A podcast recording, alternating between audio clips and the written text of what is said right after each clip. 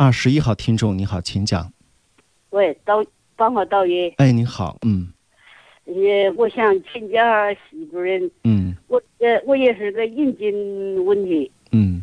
我的左右眼睛是零八年动了手术的，嗯。不到一年就，这眼睛就不看见彻底没得得没得光了，做什么手术？做白内障的手术，嗯，那这个是眼底的问题。他这个你没检查过眼底是什么问题吗？他检查的他就开的刀嘛，我检查过后开的，还是在老人家是这样的啊，好，长话短说，白内障手术呢，我也跟大家普及一下这个知识。白内障本身是不影响到眼底的啊，这个手术除非是非常混蛋的医生做的，把眼睛搞伤了，一般来说不会影响到眼底。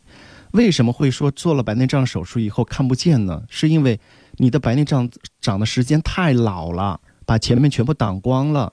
所以眼睛做检查的时候，它看不到眼底，可能那个时候你眼底本来就已经坏掉了，所以眼睛打开了之后，就把白内障做完了之后，人工晶体装进去，发现眼底坏了啊，所以你还是看不见。这跟白内障手术没有关系。但是现在有了眼底疾病的专家，那么问题就来了。那如果说这种情况下，我们能不能先把眼底治了呢？那么白内障的手术做了，它的意义就大了，是不是这样，徐主任啊？过去是没有眼底疾病治疗专家，那么白内障做了你还是看不见。现在有了眼底疾病治疗专家，如果说白内障做了视力还是没有改善，那么眼底的专家再接着给你把眼底治好，视力仍然是可以提高的啊。所以现在就是这个问题了。